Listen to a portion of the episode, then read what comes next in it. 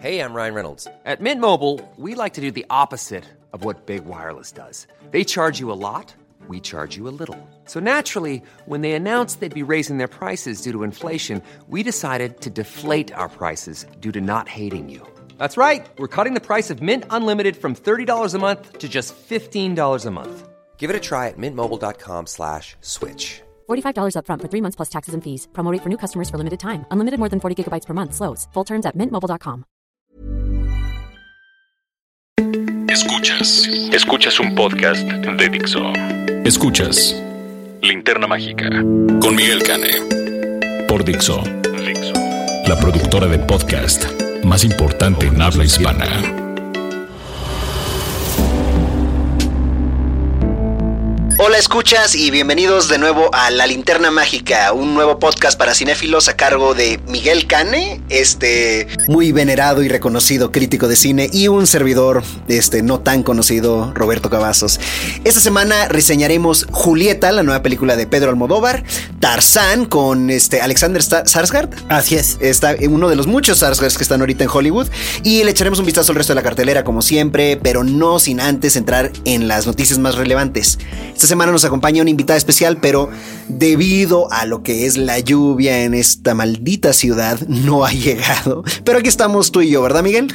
Así es, aquí estamos y en lo que, en lo que llega nuestra invitada especial, pues les contaremos que vamos a destrozar el top 10 de la taquilla, que es como empezamos, y algunas notas de la semana. Muchas gracias por escucharnos y descargar este podcast. Bueno, seguramente no todas las destrozaremos, pero a ver, si tanto amenazamos con destrozar, empecemos. El top 10, el número 10 de esta semana, bajando tres lugares, es El Maestro del Dinero con George Clooney y Julia Roberts bajo la dirección de Jodie Foster. Sí, oye, a mí sí me gustó, ya lo había yo dicho anteriormente, eh, creo que es una película que tuvo un estreno desafortunado porque pues no debió estrenarse en temporada de vacaciones de verano. Pero en fin, ni modo. Si lo hubiera estrenado en el otoño seguramente le hubiera ido mejor. La película no está tan mal. Y las dos actuaciones de Julia y de, y de Clooney la verdad es que lo hacen muy bien. La número 9 es una nueva entrada. Esta semana la comentamos la semana pasada. Más fuerte que las bombas. Sí, de Joaquín Trier. eh, personalmente tengo que decir, ya después de un análisis más de cerca y más exhaustivo, a mí la película no me gustó. Me parece que Joaquín Trier es un director que es pretencioso, que ya es algo que tenía de sus películas anteriores, como Oslo Agosto 31 pero aquí siento que en su primer trabajo con eh, actores internacionales y con un presupuesto mayor, se engolosina y el, un problema muy grande que tiene es Jesse Eisenberg, que interpreta a Jesse Eisenberg, solo que en crisis. Eh, Jesse Eisenberg es el tipo de actor que si está bien dirigido, como fue el caso de la red social que David Fincher trabajó muy de cerca con él, es muy bueno. Cuando está mal dirigido, como fue el caso de Zack Snyder en Batman vs. Superman, es terrible. Y en este caso, no es que no esté bien dirigido, es simplemente que Joaquín Trier lo deja hacer lo que él quiere y entonces lo que él quiere hacer es esto y se azota y se instala en el azote y la verdad es que es un desperdicio eso y lo que se hace con Gabriel Byrne y con Isabel Huppert francamente hace que la película a mí no me gustó acumuló 934, 935 mil pesos este, y 14 mil 768 asistentes lo cual es muy bueno para el cine independiente pero francamente siento que Joaquín Trier es exclusivamente para y no sé que vaya a le vaya que también le vaya a ir en semanas posteriores. La verdad es que yo no la recomiendo. Bueno, pues pasemos a la número 8, otra que tampoco recomendabas así como tal, Alicia a través del espejo, bajando tres lugares esta semana. Pues es que ya va de salida, ya los chamacos ya la vieron, ya vienen otros estrenos, como veremos más adelante, entonces, Ok. ya cumplió, pero fue un exitazo aquí donde no lo fue en los Estados Unidos, que eso sí es notable. Pues sí, y eso ya lo habíamos comentado también, sí es cierto, tienes mucha razón, Miguel. Eh, la número 7 esta semana, Warcraft, bajando otros tres lugares, no le ha ido bien. Golpazo, ¿eh? Qué pena. La verdad espero que esto no afecte los siguientes proyectos que pueda hacer Duncan Jones, porque realmente el director no es malo. Ha demostrado que puede hacer cosas bien interesantes.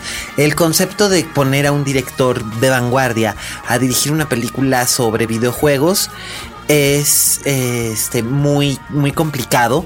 Yo no, yo no, yo no estaría totalmente de acuerdo, porque, Pues- o sea, es tipo lo que hacen Marvel, ponen a otros directores que les gusta. O sea, Taika Waititi va a dirigir la siguiente de Thor, o está dirigiendo Eh, más sí, bien. pero ahí la, la- pero ahí hay un universo y una historia con más consistencia. Aquí finalmente lo, lo que decía Daniel hace 15 días, eh, Daniel Krause, era que el- el- la- los jugadores del juego le van a entender muy bien, pero ¿cuántos le van a poder entrar a esta historia? Y se está viendo reflejado en la caída en los números. Pues quién sabe, ni tú, ni tú ni yo la vimos, eso es cierto. es la única verdad que me consta. Eh, pasamos al número 6, nuevo ingreso, película mexicana, La Niña de la Mina. Llegó a reemplazar a qué culpa tiene el niño, que nunca vimos tampoco. Lo sentimos, Carla Sousa.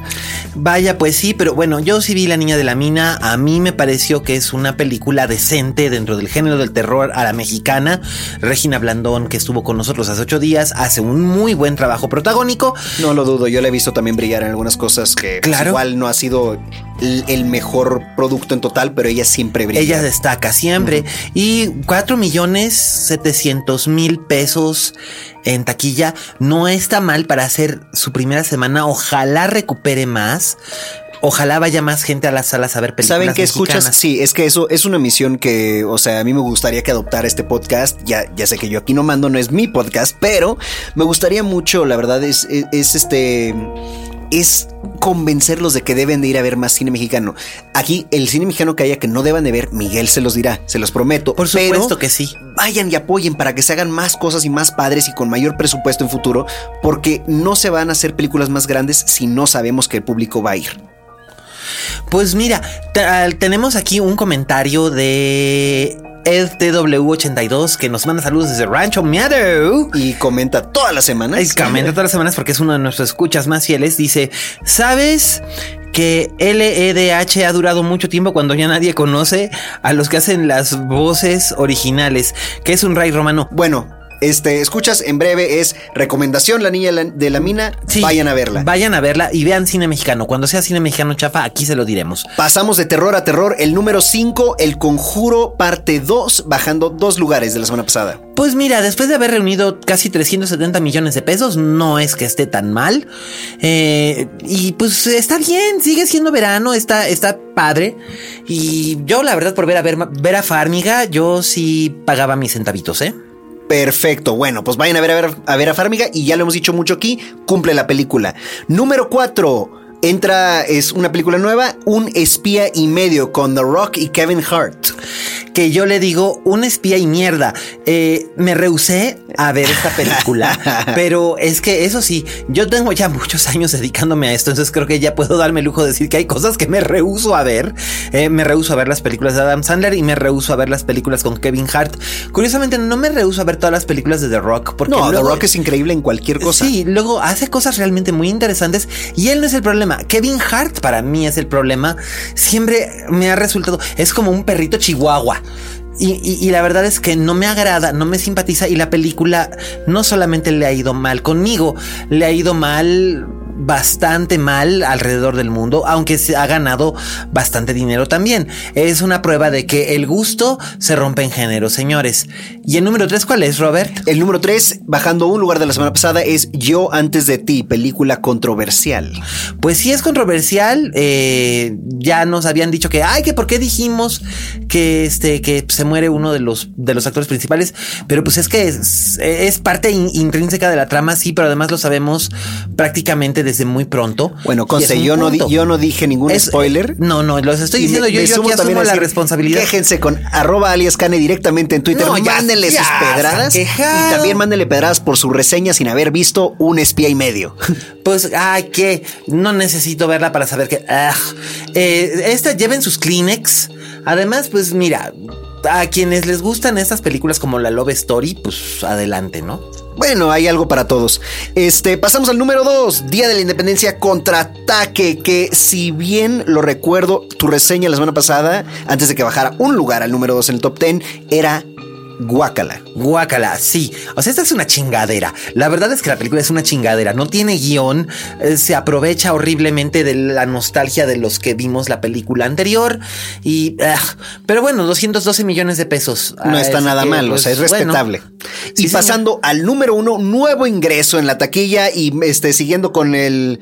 Este, con lo, con lo que ha sido. La tendencia del verano de las secuelas. Es las secuelas y es para niños. La era de hielo, choque de mundos. Ya ni sé en cuál vamos. Yo ya no sé en cuál van. Creo que es la séptima, la quinta, la Yo no sé. Es más, nuestro amigo arroba EdTW82 de Rancho Meadow. Nuestro único, bueno, no, no, uno de dos fieles seguidores que tenemos. Así es. que nos comentan todas las semanas. Así es, nos manda a decir que francamente sabes que la edad de hielo ya, ya tiene, ya, ya, ya, ya tiene demasiado más tiempo en el cine de lo que es necesario cuando ya ni te acuerdas quiénes son los que prestan las voces originales. Who is Ray Romano?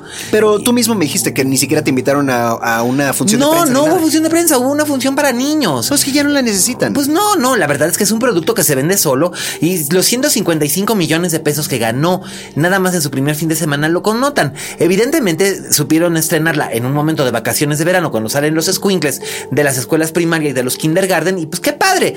Pero la verdad no creo que esté aportando absolutamente nada nuevo. Más que nueces. Pues bueno, ahí lo tienen, el top 10 de la semana, escuchas. Ahora pasaremos a algo que nos gusta mucho, es un poquito de lo que hay de noticias en el mundo del cine.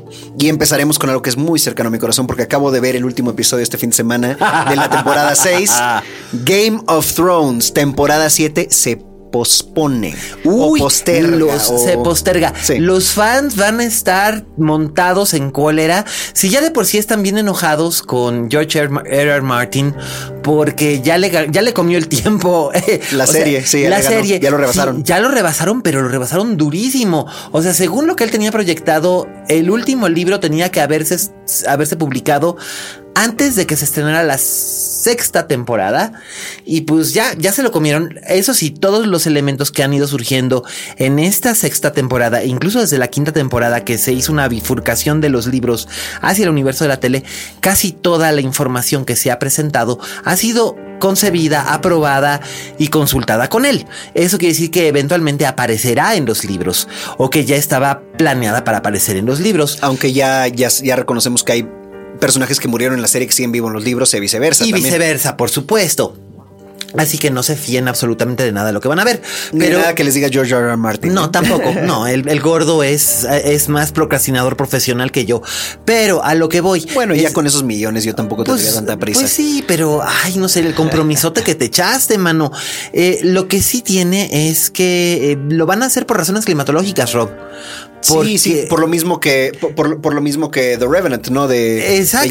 tienen que ir a buscar a otro clima. Claro, tienen que ir a buscar otro clima para poder ambientar. Entonces les va a tomar Porque ya llegó el invierno, ¿cierto? Exacto. Este no es un spoiler. Se ha venido diciendo desde la primera temporada y pues ya Winter is coming. Bueno, pues ya y cada vez nieva más, o sea que y ya les cayó. Entonces, bueno, pues ahora ahora están ahí en el, el invierno de Westeros. El problema es que el clima en Westeros no es como el nuestro y pues muy probablemente se va se va a demorar porque habitualmente eh, se estrena siempre en abril y termina en junio.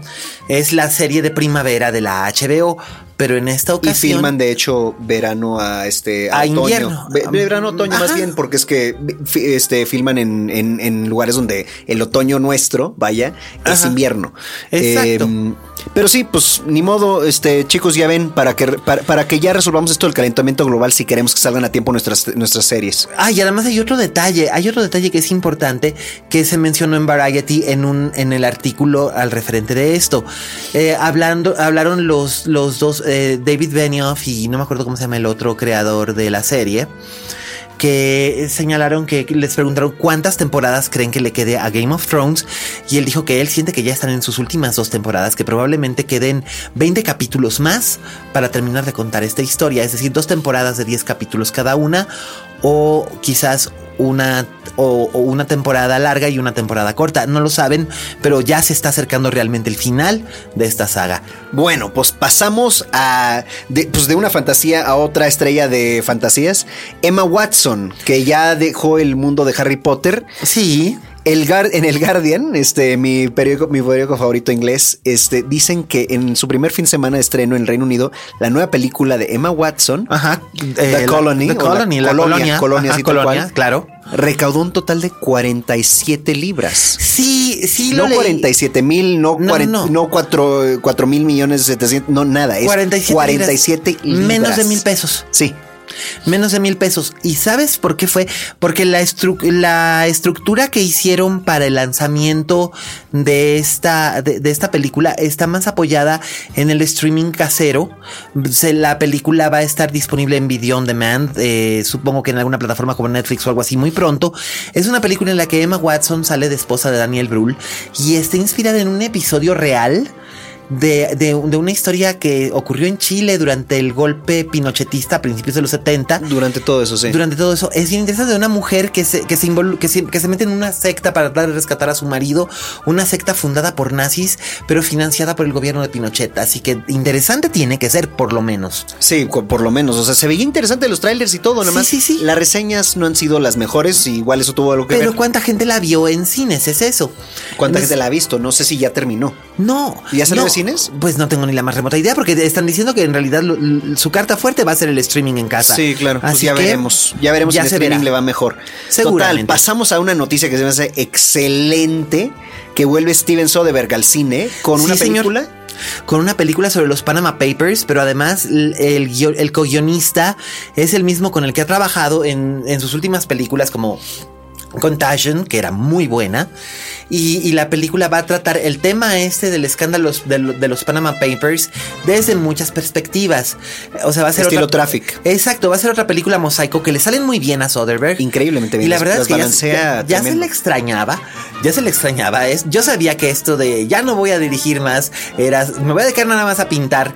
Pi- No. Pinturas abstractas era nada más. No, fue un capricho, por, capricho. Lo de, por, por lo de este Behind the Candelabra, ¿no? O sea, que Eh, en parte el hecho de que nadie quisiera producirle esa para cine. Para distribuírsela Ah, Sí, en para mí se me hizo eso una grosería, porque francamente es Era una gran historia. peliculón. Pero si lo hubiera querido hacer Scorsese, sí hubiera habido distribución. ¿Me explico? Eso fue lo que le molestó a Soderbergh.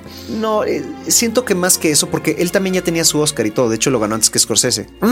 Este, no, no era eso, era el tema de la homosexualidad, en- eh, según yo, y era nadie quería hacer algo sobre un principal homosexual tal, y de eso se trataba. Sobre Liberace, pero bueno, pensaban que Liberace era solo una figura camp y ya vimos que no. Así que qué bueno Sí, fue que muy bien- camp la película. La película es muy camp. Básicamente, y- es de no, haber, de no haberme dicho que era de Steven Soderbergh, hubiera pensado que era de Baz Luhrmann. pues ahí tienes, bienvenido de vuelta, Steven Soderbergh. Bueno, ahora sí entramos al mundo de la ñoñez. Este, Total Miguel y donde nos encanta. Este, se suma alguien más al reparto de Spider-Man Homecoming. Así es, y pues eh, ya esta es, ya esta es, la red está hirviendo en especulación de quién va a ser el personaje que va a interpretar Angry Wise. eh, ¿Rice? Rice, Angry Rice. Rice. Vice, Vice. Vice. Rachel. No, Rachel Weisz también la pueden meter Y si Rachel. Weisz, Yo, sí, yo ay, fe- yo- yo feliz. Sí, bueno, la verdad me hubiera gustado más ella que Marisa Tomei, como tía May, pero bueno. Ay, sí, ay, sí, ay, este, sí. No te habías quejado en ningún momento No, de no, pero bueno, si, si me pones a escoger entre Rachel Weisz y Marisa Tomei, pues ganará siempre Rachel Weisz. No, este Angry Rice, eh, que la, la hemos visto hacer cosas bien interesantes en cine y para lo jovencita que es, se incorpora al elenco Pues justamente de, ahorita en qué estaba. de Spider-Man Homeland. Homecoming, Rice, no Homeland. eh, Este, eh, Homecoming, sí. Ella está Ay, ahorita Miguel, en The. Nice Guys, Te- te que se estrena. Te manda a saludar el Alzheimer. Sí, verdad, el alemán ya, ya me está persiguiendo. este, eh, ella está ahorita en The Nice Guys con Ryan Gosling y Russell Crowe, que también se estrenó muy discretamente y sin exhibirse a la crítica aquí en México. Yo creo que No tenía entiendo miedo. por qué, porque la crítica los, los ha recibido muy bien. La verdad, eh, sí, además las películas de Shane Black ya sabemos cómo son. No, igual y nada más no tuvieron interés y dijeron esta solita por ser Ryan Gosling y Russell Crowe y Shane Black Se- va a encontrar público. Y, y Kim Basinger, y se- seguramente hasta en los, los nostálgicos va a estar. Esa prometemos verla este fin de semana y comentarla la Sí, próxima. esa, bueno, no es ni siquiera cuestión de prometer, la queremos Yo ver sí este fin de quiero, semana. Tenemos yo sí muchas quiero, yo ganas. soy fans. Este, Angry eh, ah, se incorpora y todo el mundo está diciendo quién va a ser. Va a ser Mary Jane, va a ser Gwen Stacy. Eh, todo el mundo sabe, eh, no es spoiler decir que Gwen Stacy muere en los cómics.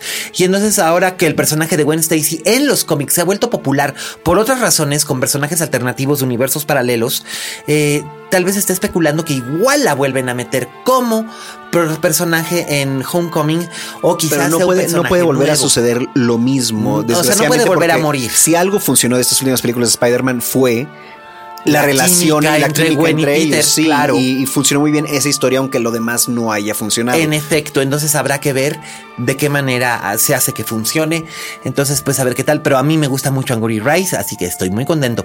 Bueno, ¿Y la última nota? La última nota, siguiendo entre el mundo de la ñoñez y las franquicias, una que a mí me da mucho gusto y se me hace un tributo padrísimo, es que en la nueva película Star Trek, el señor Zulu es gay tal y como lo fue su creador en parte, eh, este, George Takei. George Takei, sí, como no. Sí, señor. Y ahora lo acaban de anunciar muy discretamente John Cho en una John entrevista. Cho, sí, lo dijo así, pero, pero uh, John Cho siempre pensó que el personaje era gay eh, y ahora va a tener un marido y una hija, lo cual me parece excelente. Igual, eh, se comentaba que, o sea, va a ser una cuestión, una cuestión así pequeña de segundos en la, en, la, película. Pero es algo que, que, es como un, como algo normal dentro del universo de, de este niño de también, ¿no? Exacto, y es un guiño para George Takei.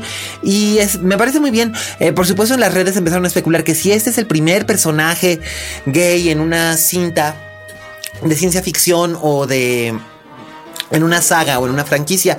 No, de hecho, el primer personaje gay que hubo en una franquicia fue mujer.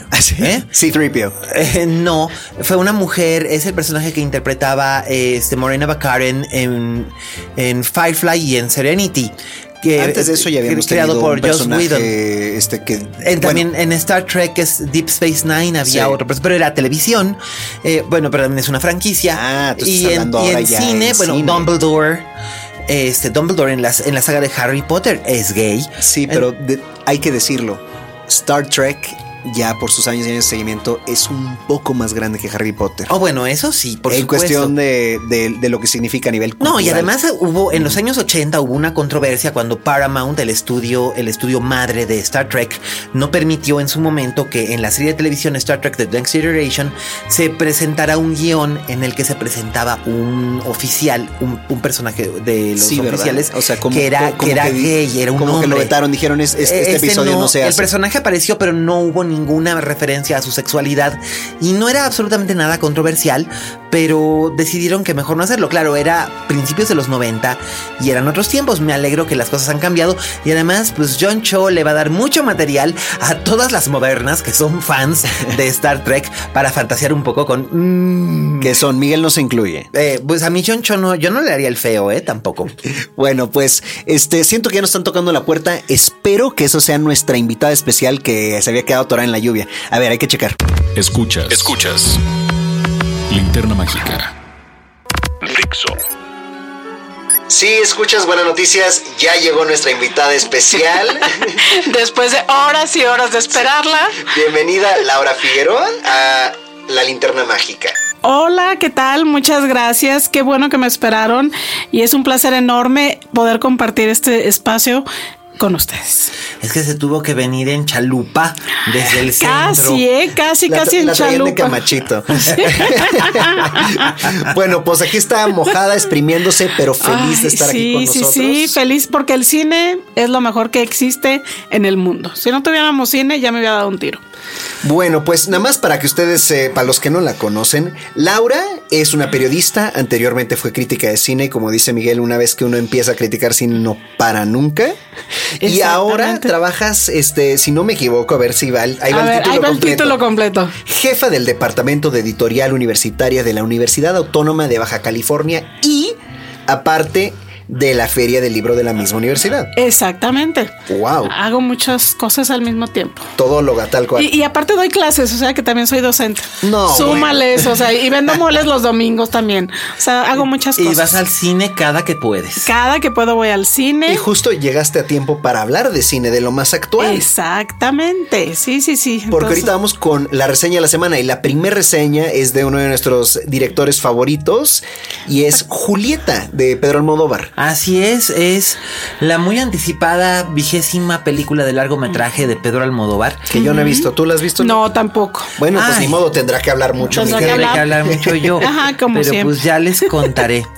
Este, resulta ser que eh, después de la Le gustó debacle que fue. que no sabe qué decir. La debacle que fue los amantes pasajeros a mucha claro, gente nos dejó ajá. muy mal sabor de boca. Es, es que Yo fue diría desde la piel que habito que a mí ya me había quedado debiendo. A mí Pues- esa me fascinó y, se- y de hecho es mi favorita de él en años. ¿En desde, serio? desde hablé con ella. Yo Pero ahí- bueno, Yo ahí tengo problemas con ese guion.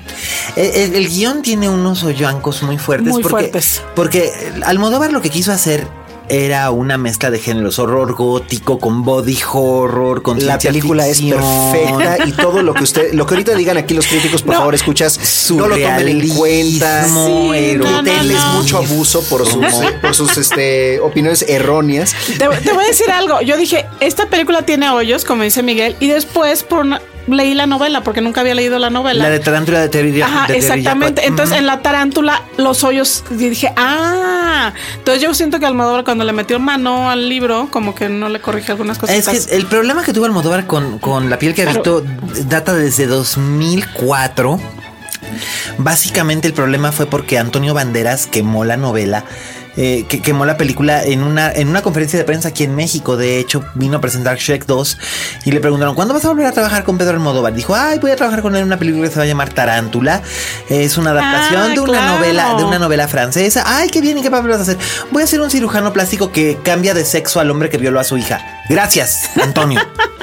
Entonces por eso Pedro se Sabes, tardó me, tanto me- en- me suena mucho a un muy estimado colega que le encanta spoilear absolutamente todo, lo que puede lo a la que primera puede, a la oportunidad. Ay, oportunidad. nada más es porque les digo que no es spoiler decir que Ali Magro se muere en la Love Story. Ese es el chiste que dice aquí, pero ya, ya, o sea, que le conste la cantidad de veces que yo le he gritado por spoilearme cosas que a mí sí me Sí, interesaban. yo ¿saben? soy así, la, la, la, la, la, la, la, con los spoilers. Yo soy anti-spoiler. Bueno, pero volviendo, a la a película Julieta. actual La película de Almodóvar. Julieta es una película bien interesante porque es como es como un yo la veo como una casa de muñecas Sí. Ajá. en dos planos de realidad. Al punto de que necesito dos actrices para contar la historia del mismo personaje. Por un lado tenemos a Adriana Ugarte, la protagonista de El tiempo entre costuras, que es este muy guapa y muy sensual. Pero, Suelen serlo las actrices pero que no, pero que no conecta uno emocionalmente con ella por una razón que uno no se explica hasta que entra uno en la historia de Julieta cuando es madura, que es interpretada por la formidable Emma Suárez. Emma Suárez es una gran, gran actriz, una de las mejores actrices españolas de su generación. Eh, fue la protagonista de una película estupenda de Pilar Miró que se llamó El perro del hortelano. Mm, claro. Una gran, gran, gran película. Y aquí, eh, la película cuando empieza, de hecho, la primera vez que vemos a Julieta es Julieta Madura. Y todo sucede por un encuentro en la calle. Ella va cruzando la calle y se encuentra con, con una mujer que es Michelle Jenner, la guapa Michelle Jenner de la serie Isabel. Eh, se encuentran y, y de este encuentro fortuito es alguien que la conoció en su pasado y le, y le- y le revela algo que ella no sabe, que el público apenas va a descubrir y de repente nos vamos involucrando en un misterio, porque esto es lo que es Julieta, es una historia de misterio, es un misterio del corazón, es un misterio espiritual de- de- de- del corazón, de la mente, de la psicología de un personaje. Aquí Almodóvar hace un trabajo muy delicado, hace la adaptación de tres relatos conectos, eh, conexos de Alice Munro, la ganadora del Nobel, la escritora canadiense ganadora del Nobel, y los traslada de Canadá a España sin que se pierda realmente la esencia de los relatos. Y entonces vemos a Julieta cuando es una mujer joven, se enamora por primera vez, es capaz de hacer cualquier cosa porque está enamorada, después tiene que aceptar la realidad, deviene una tragedia que le cambia la vida y entra en la madurez. Y es en esta madurez cuando sucede esto tan terrible que vemos los visos al principio de la película, pero no sabemos el precio que ella ha tenido que pagar por años, por, por una cosa que además ni siquiera es responsabilidad suya. Esta es una historia sobre el amor y la piedad, pero también sobre la crueldad. Es un estudio bellísimamente realizado sobre la crueldad. El, el único problema que yo le veo a, a la Julieta de Almodóvar es básicamente que, gracias a Dios, no es Los Amantes Pasajeros. este, pero es aquí, aunque hay una gran actuación, yo creo que porque es una adaptación, fíjate, Ajá. no se permitió establecer estos vínculos que nosotros siempre encontramos. No hay una Pepa como era Carmen. Maura en Mujeres al borde de un ataque Sí, de que estos nervios. personajes ya son parte Claro, del, del- estilo la Manuela. Lagrado, Claro, sí. Uma Rojo, Amanda Gris, eh, hasta Raimunda, que es esta Penélope Cruz Claro. disfrazada de Ana Magnani y Sofía Loren en Volver. Envolver, claro. Todas las referencias culturales de todas las referencias culturales de Almodóvar que le encanta Ajá, saturarnos sí. y salpicarnos de estas cosas culturales que a él le gustan, la literatura, el cine y tal, están muy presentes. Este es como, es, este es como Almodóvar haciendo su película de Bergman. Y de hecho, Emma Suárez está haciendo una especie de, in- no imitación, pero está como que Canalizando. canalizando a a Lee Bullman, Bullman. a Vivi Anderson, a este, a um, eh, Ingrid Tulin, a Ingrid Bergman misma en, Sí. en Sonata de Otoño en alguna escena. O sea que el problema que le ves toda la película es que Almodóvar hizo algo que no es muy Almodóvar. No es muy O sea, Almodóvar. trató de hacer algo diferente. Trató de hacer algo diferente, lo cual es muy bueno. Pero también quiso hacer algo muy Almodóvar, que también es muy bueno, pero no acabó de cuajar del todo. Le, Le, faltó, falta le faltó corazón. coser, le faltó coserse. Le faltó más. algo de corazón. Tiene una gran, gran actuación que es lo que va a ser memorable. Yo, mira, yo siempre he dicho que Almodóvar es un director que lo mismo hace pinturas, películas que son como pinturas, que a veces son obras maestras y Ajá. algunas como La ley del deseo, Mujeres al borde de un ataque nervioso, Todo sobre mi madre o Hablé con ella, son obras de arte. Esta se queda en un esbozo tristísimo y muy hermoso de ser la obra de arte que pudo ser, pero está muy lejos de ser una obra maestra. Ah. Oh, qué lástima. Pero, pero, no es, mala. muy buena y se tiene que ver. Ah. Definitivamente hay que ir a verla. Es que yo al Ah, final ya estaba diciendo, ah, Ah, no está No, no, no. Ah, sí, yo aunque, sea también. nada, aunque sea nada más por ver a Emma Suárez o por ver la aparición de Rosy de Palma que hace aquí una variación del personaje de la señora Danvers de Rebeca. Bueno, en, en, el, en los cortos, en el, ¿qué es? Tres segundos que sale Ajá. Rosy de Palma, te quedas, ¡Ah! ya Sí. con eso yo dije, la tengo que ver. Aquí le hace de un verdadero monstruo, pero además es un monstruo que le acaba a uno cayendo bien. Eso es lo que tiene Almodóvar, que hace personajes que, que decimos, ah, pero nos caen bien. Yo creo que aquí le ganó el respeto a Almodóvar por el trabajo de Alice Munro. Ok. Y, y donde agarró No la novela de Terry. Jacot y la convirtió en otra cosa, o la novela de Ruth Rendell en Carne Trémula, Ah, también la adaptó muy bien, pero hizo su estilo. Claro. Aquí no, aquí trató de ser mucho más moderado.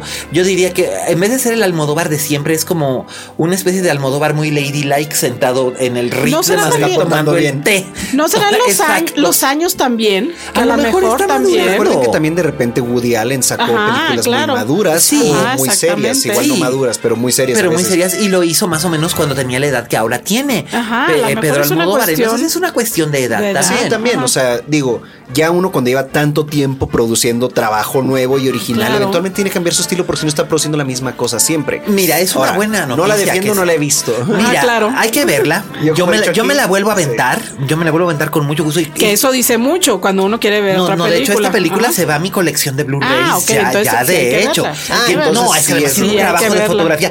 Tiene un trabajo maravilloso de, de Larry, el director de fotografía de cabecera de Isabel Coixet. Ah, ok. Eh, un trabajo de fotografía bellísimo, unas locaciones en, en los Pirineos y en Andalucía y en Galicia que son espectaculares y un, un rostro de Madrid precioso. Darío Grandinetti aquí, por ejemplo, no es importante, es una variación de su personaje en Hable con ella. Ok. Pero en realidad es una historia de mujeres y más que de mujeres es de dos actrices y más que de dos actrices es de Emma Suárez como Julieta. Ahí mis respetos, creo que es la mejor o una de las mejores actuaciones femeninas que he visto este año, casi a la altura de Charlotte Rampling en 45 años, que ya es mucho decir. Que ya es del año pasado ahora. Así ya, es. Ya, ya pasaron Pero- los premios, ya cuenta Ya. con el Sí, año sí, pasado. sí, pero bueno. Pero no, la Rampling para pero la uh, Sí, señor. Así que ahí lo tiene usted. Bueno, pues grande, tendremos- grande. tendremos hay, que ir ir a nosotros verla, a hay que verla. ir a verla, sí. Hay que ir a verla. Sí, señor. Bueno, pasamos de una a la siguiente, que ahora va a ser, este, pues digamos la más palomera opción, al, nada más de, a primera vista, Sí, sí, Tarzán. porque con- además, después de que hable yo de Tarzán, Laura nos va a ticiar con algo que le traigo unas ganas locas.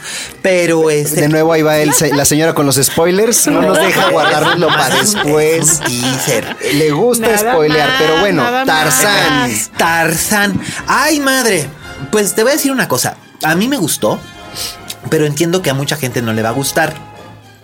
Está ambientada en el siglo XIX y ya sabemos que las películas de época, si no tienen ciertos elementos que hagan que el ritmo corra más rápido, a la gente luego le suelen resultar aburridas. En este caso, me parece que David Yates lleva un buen ritmo con la película para contar las cosas y que el guion está bien apegado a los temas que tanto que tocaba Edgar Rice Burroughs en, las historias de Tarzán, en la novela original y las primeras series de novelas que escribió él en la época victoriana, está muy padre, pero al mismo tiempo es interesante que también hay una, una subcorriente política que no, que no le va a gustar a mucha gente porque no van a entender a qué se refiere si no tienen una referencia histórica de, la situación en el Congo en la época en la que está ambientada esta película, que es cuando se hace la conferencia de Berlín y se le concede al Reino de Bélgica la explotación de la zona minera de diamantes en el Congo. Esto, pero esto, o sea, no se no se ni autoexplica grandes este, rasgos. Se explica grandes rasgos y se toma un tiempo necesario para explicarse. Eso es bueno. Lo malo es que el público que está esperando los catorrazos y las corretizas... Claro, porque lo que acabas de decir no, te lo presentan en los trailers, te lo ah, ocultan expresamente para expresamente para, atraerte. claro, los trailers más bien te están, te están presentando nomás el cuerpo de este Alexander Sarsgaard. Ah, bueno, exactamente, es el gancho. ay, no, no, y ay, a mí que me lo enseñen como sea. ¿Valió el precio del boleto? Ay, oye, es, Alexa, es la única razón por la que yo veía True Blood.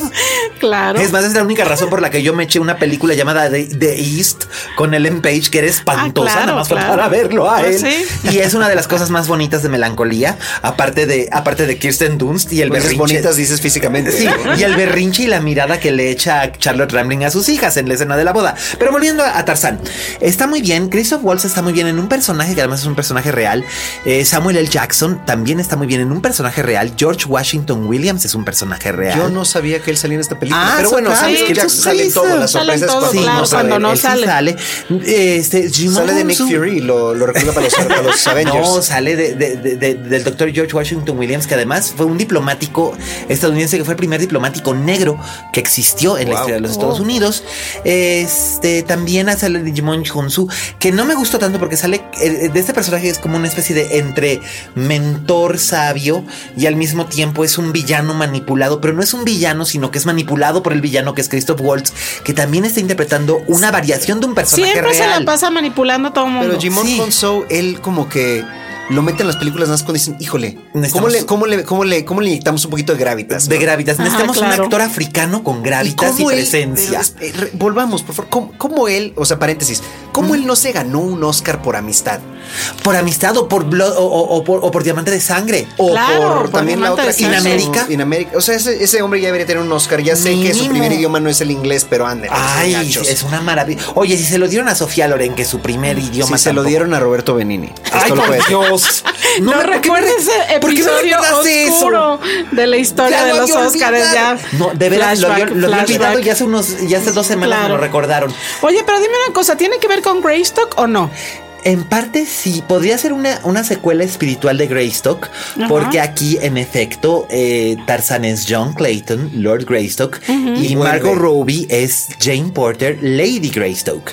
Y vemos en parte la historia de su infancia y vemos después este referencias a cómo lo encontró Jane cuando era joven y ahora que ya tienen tiempo casados regresan a la selva. Ellos ya habían sido aristócratas ingleses. Ah, ya, ya de hecho ya tienen una vida establecida en Inglaterra cuando a él le piden. Ah, o sea, ya, ya, lo, ya, lo, encontraron usando zapatos. Y Ay, no, claro, él ya, estaba civilizado. civilizado. Así que por eso es David Yates lo dijo. Pero vi que no se corta el pelo todavía. Todavía no. No, porque está de moda traerlo larguito, por eso. Es una especie de secuela. Porque se vería mejor con pelo largo, claro, claro. por los Bicepsi.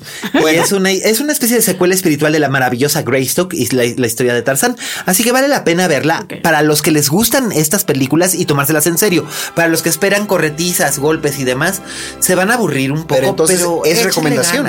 Yo sí la recomiendo. Wow. Es que, ¿sabes qué? No me la esperaba, pero qué padre. Qué, qué padre ver que hay una película así que en verdad todo mundo, porque debo, debo saber que yo también viendo los trailers y así estoy, mm, no sé los trailers la tratan de vender como algo que no es y por eso las reacciones han sido negativas. Claro, no es una película se de aventuras. Claro. Bueno, pues ahí lo tienen. Tarzán, recomendación aquí del, sí. del estimadísimo Miguel Cane, egregio, egregio crítico de cine. Pero ahora pasamos a la opinión de otra crítica. Alguna vez crítica y para siempre crítica. Ti, ti, ti. Pero tú nos tienes un previo sin spoilers de una película muy anticipada. La más, un- bueno, para mí era de las más anticipadas del verano, por eso inmediatamente fue a verla. Era, Era. híjole.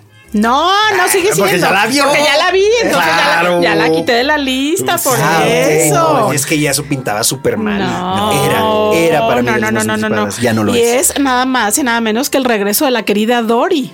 Finding Dory. Finding vámonos. Dory. ¿Y qué nos puede decir usted al respecto, señorita? Finding Sin Dory, spoilear, sin spoilear, Para yo mí, diría Ya que- ni modo lo escuches, pero para mí no me lo spoiles. A mí una de las películas favoritas de Pixar de toda la vida es la de Nemo. claro. Entonces, yo diría, no está al nivel de Nemo, pero digamos, bajémosle dos rayitas al nivel que tenía Nemo y ahí yo posicionaría a Dory. Ah, entonces no está O nada sea, todo mal. está como 17 rayitas por encima de Cars. Ay, bueno, Por cualquier cosa. está supuesto, por por supuesto. No, no, no, está muy superior porque tiene un lado muy eh, emotivo que tiene que ver con encontrar a tu familia porque de repente Dory, recordemos que es este pececito que no recuerda nada, Ajá. que yo luego me, me identifico mucho con ella porque no recuerdo nada ni qué comí ayer.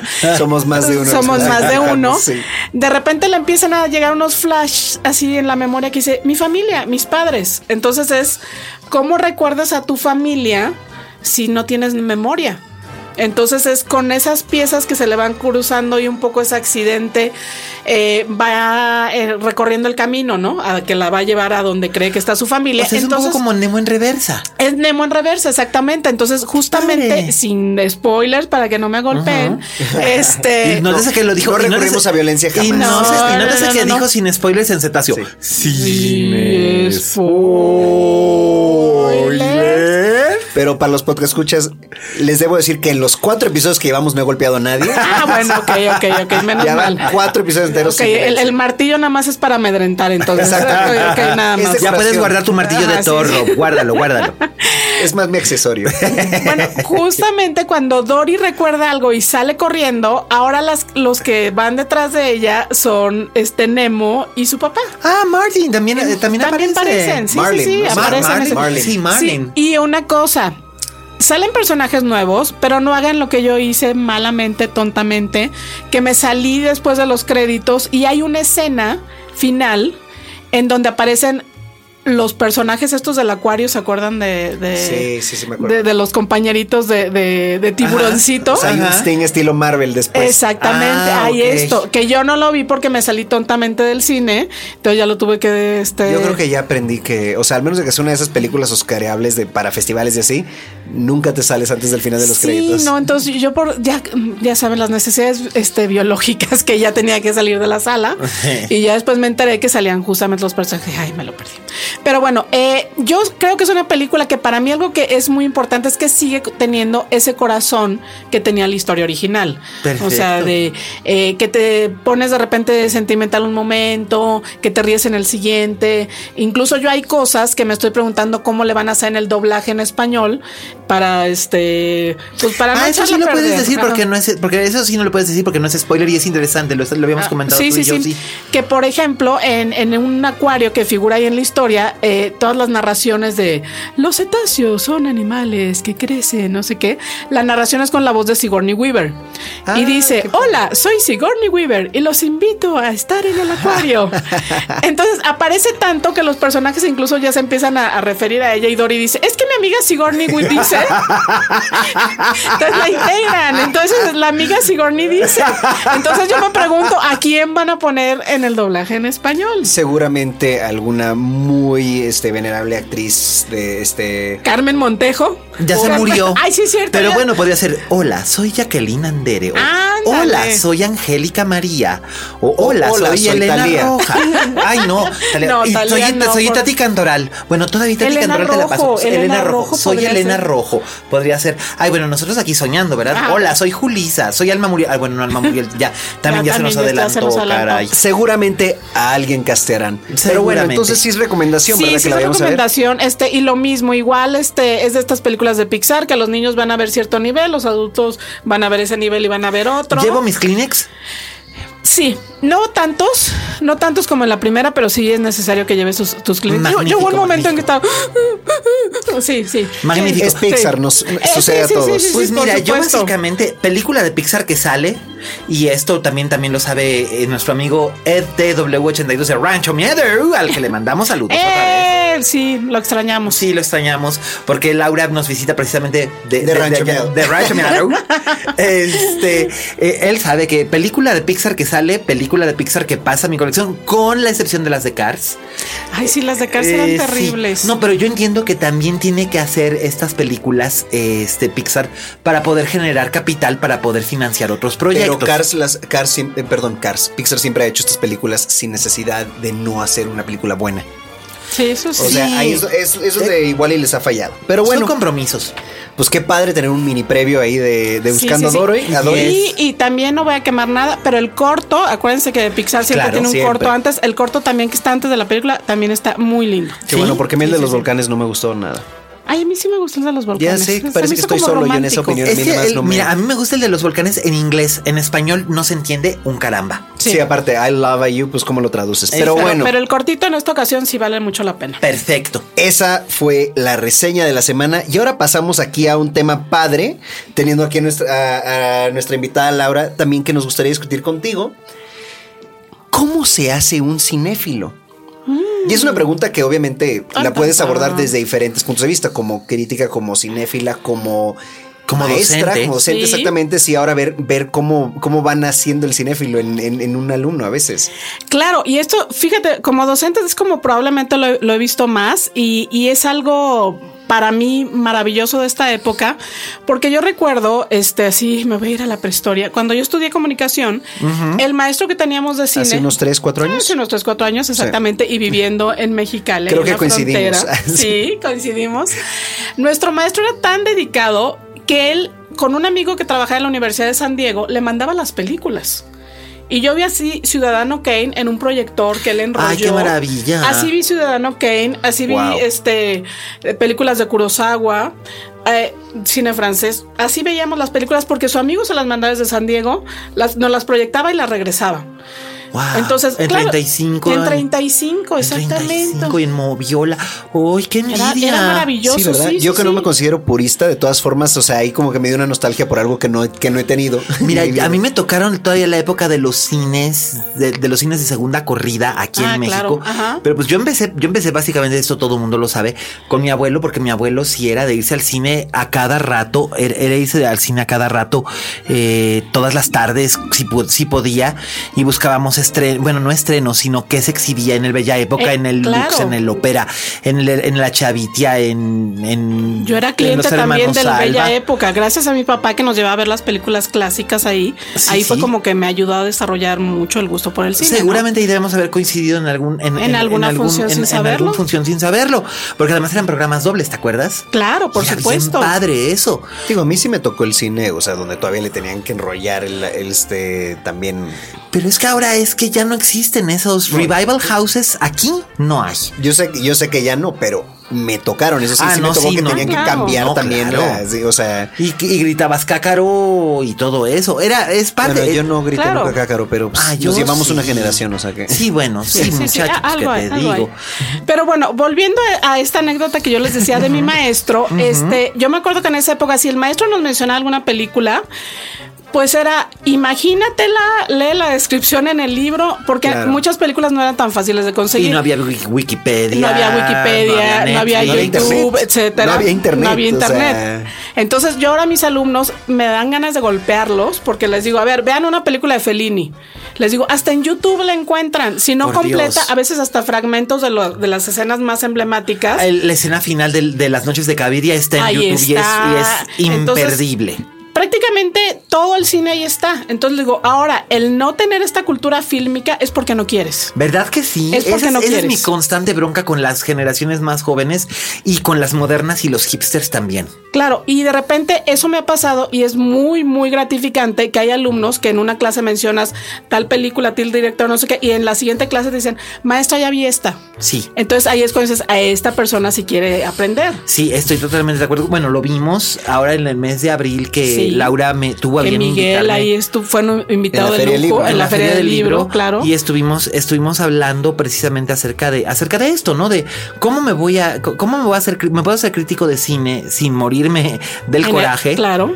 Y este, y, o, O de también, o de Bueno, hambre. ese- bueno, ese es otro tema, es otro tema, pero uno más o menos se las apaña. Pero sobre todo sin morir del coraje y cómo puedes ir ampliando tu acervo cinematográfico de, de- de muchas maneras. Y sí hubo muy buena respuesta de muchos jovencitos.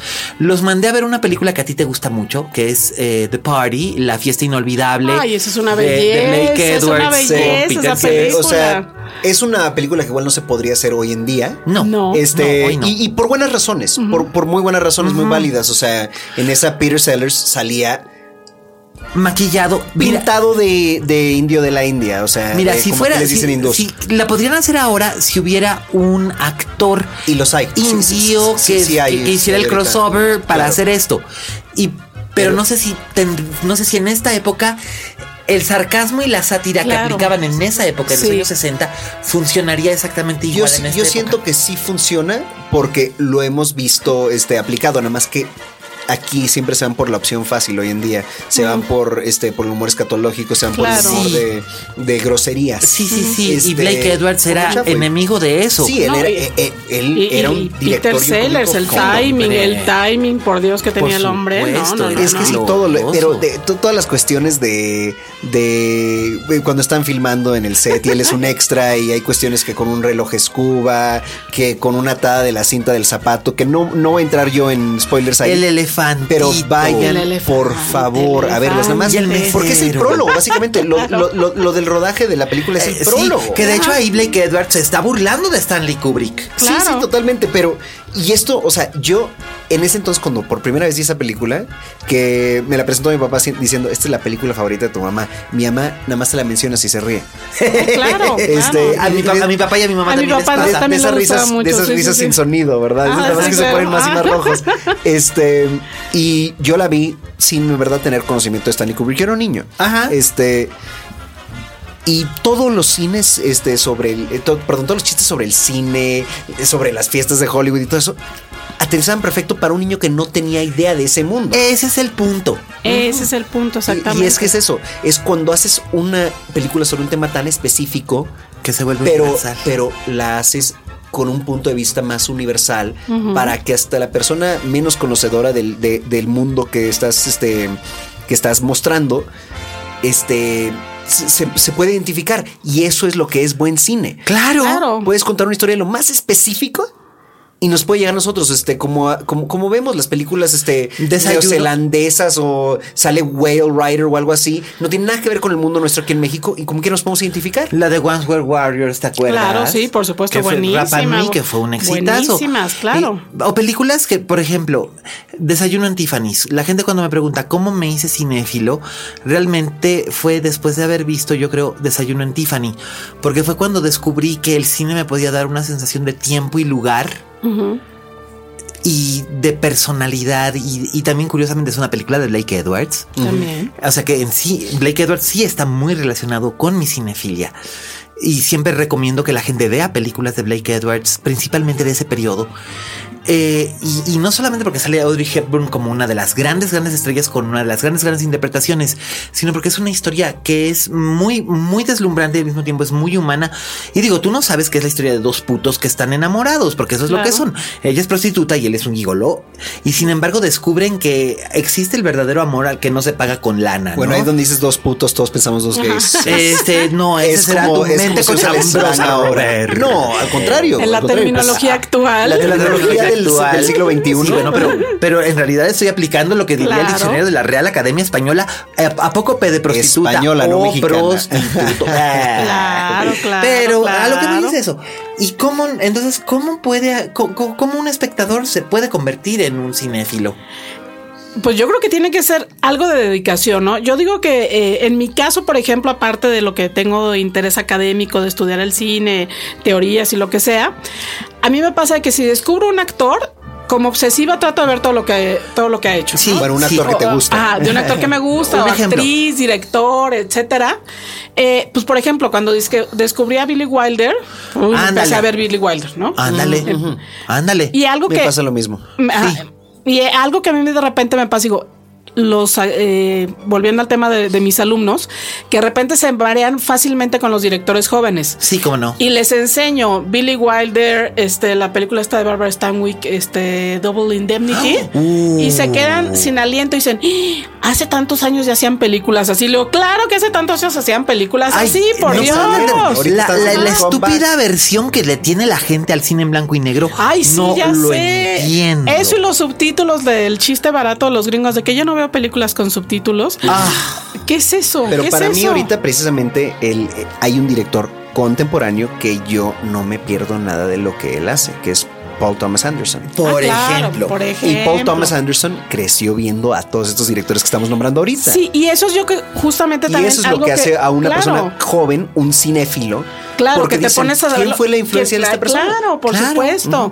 Y otras cosas que a veces, si no tienes tanta visión o experiencia, lo que sea, a veces hasta te engañan, o sea, o, o no sabes, eh, no sé, los intocables, la famosa escena del tiroteo de el acorazado Ah, Potemkin. por supuesto, y De Palma siempre y lo de ha Palma dicho. siempre lo ha dicho, pero Él, si tú no sabes él la entrevista de él- De él Palma, siempre lo ha dicho, es lo Él, bueno. sí, él Ajá. siempre lo ha dicho, sí, él siempre lo ha reconocido. Pero la gente no lo sabe y luego lo ven y dicen, ay, esto ya lo vi antes en Los Intocables. ay, por favor. vemos a ellos, si vemos a De Palma, vemos a Spielberg, vemos a Lucas, vemos a toda esa generación Claro. Scorsese y esa gente. Altman. Altman, Altman. todos ellos siempre eran muy Lumet. abiertos Lumet. sobre los homenajes que rendían en sus Claro, películas. por supuesto. ¿De Woody Allen. sacaron? Woody Allen, exactamente. Woody Allen pero que básicamente Woody ha Allen refilmado los dice. los Sí, o sea, dice los dice en la misma literalmente, película. claro, Claro. eh, Bergman, Fellini, eh, todo esto, hasta Tennessee Williams en Blue Jasmine. Sí, entonces yo creo que se van haciendo estas cadenitas, ¿no? Que te vas, uno te lleva a otro, te lleva a un director, otra película, géneros, también Géneros. los géneros. Es que los géneros no tienen absolutamente nada de despreciable. Porque dicen, ay, es que a ti nada más te gustan las películas de terror. No tiene absolutamente nada de malo. Porque luego hay gente que llega y me dice, ay, es que tú vas a pensar que soy un imbécil porque solamente me gustan las películas del espacio. ¿Por qué voy a pensar que eres un imbécil porque solo te gustan las películas del espacio? Hay películas del espacio maravillosas que me encantan. Desde 2001, Odisea del Espacio, Y hay películas de espacio pésimas que hasta no nos Alien hasta Spaceballs. A mí Spaceballs me encanta. Claro, es más Event divertida. Horizon, que es casa Ah, de ter- claro. es, es- es La casa embrujada en el espacio. En el espacio, que es la mejor claro. película de Paul W.S. Anderson, o sea, el otro. El otro, para mí otro, es la única el película de ese tipo. La verdad es que sí. Sí, muy es buena, la única que yo llamaría buena. cine como tal. Pero la yo porque es soy que snob. realmente es muy buena. Y otra cosa yo creo que también tiene que ver con la formación es que a veces en- hay etapas en la vida, ¿no? Yo recuerdo que cuando Sí. era niña a mí el western me aburría terriblemente. A mí también me y, pasaba. Y después le, le he tomado mucho cariño y Yo- ahora los veo y los aprecio mucho. Yo a ciertos westerns sí aprendí a amarlos. Ajá. No todos, pero muchos sí. Eh, eh, Butch Cassidy and Sundance de eh, No, pero para mí, de estas los cosas. de Sergio ¿no? Leone, o Ah, sea, Ah, el Spaghetti maravillosos, Western claro, también. el Sí, estaban Ah. increíbles. O sea, yo vi una vez en una semana, creo que 20 veces el, el bueno, el malo y el feo. Ándale. 20 veces en una semana y no es exageración. Ok. O sea, porque yo la veía y la veía y la veía otra vez y yo estaba, yo me doy cuenta ahora ya como adulto, pero lo que yo estaba haciendo es tratando de entender qué es lo que había hecho él. Claro. Porque la historia la entendía la primera, me quedó muy clara, pero eso, el punto no era que si está, este, que si había entendido yo no- o no la historia, eso es lo más básico de dirección. Pero acabas de, acabas de, además de, de encontrar un punto que es muy importante, que es algo que distingue al cinéfilo. No importa cuántas veces veas una película, la vuelves a ver, porque luego te dicen, ay, ¿para qué la vuelves a ver? ¿Para ya qué la sa- ya compras? sabes lo te que la va a sabes. pasar. porque Ajá, estoy claro. descubriendo nuevas cosas. Claro, y, y le vas encontrando diferentes elementos, haces diferentes lecturas según tu Claro. vida, que eso también, una película nunca la terminas Mira, de leer. ah, yo por ejemplo, la primera vez que vi Quién le teme a Virginia Woolf de Mike Nichols, tenía como 13 años y no me gustó nada. Y dije, guácala, ¿quién es esta pinche gente? ¡Qué horror! Y ahora es una de mis películas Claro, indispensables. Sí, Yo sí, no sí. puedo concebir mi vida sin esa película y sin esas interpretaciones de Sandy Dennis y Elizabeth Pero Taylor eso- y Richard Burton y George Segal en mi vida. Pero eso es como nos va cambiando un poquito el paladar también, este, Claro. como conforme vamos creciendo. Hay cosas que como niños no nos gustan y como adultos nos encantan. Es como la Claro. primera vez que te dan a probar caviar o la primera vez que te, van a, te, te dan a comer eh, cabrito. Sí.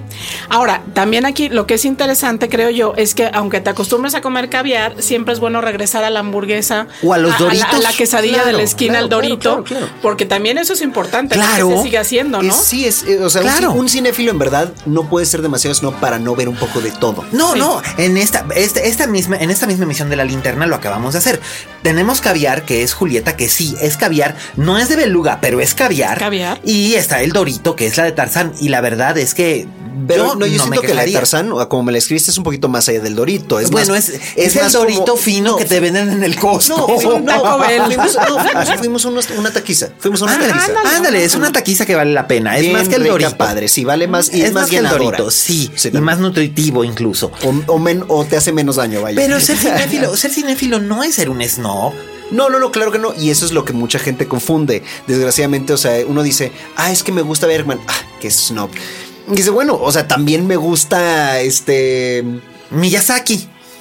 Pero Bueno. también eso es medio snob para mucha Bueno, gente, o sea, ok. dime a alguien popular ahorita, George Lucas. o sea, Claro. ¿te y bueno, yo aquí también quiero hacer la observación de compañeros que son cinéfilos, que son muy snobs, y me ha tocado ir decir, Los ya hay. no, ya no va a haber una película mexicana hasta dentro de 12 años.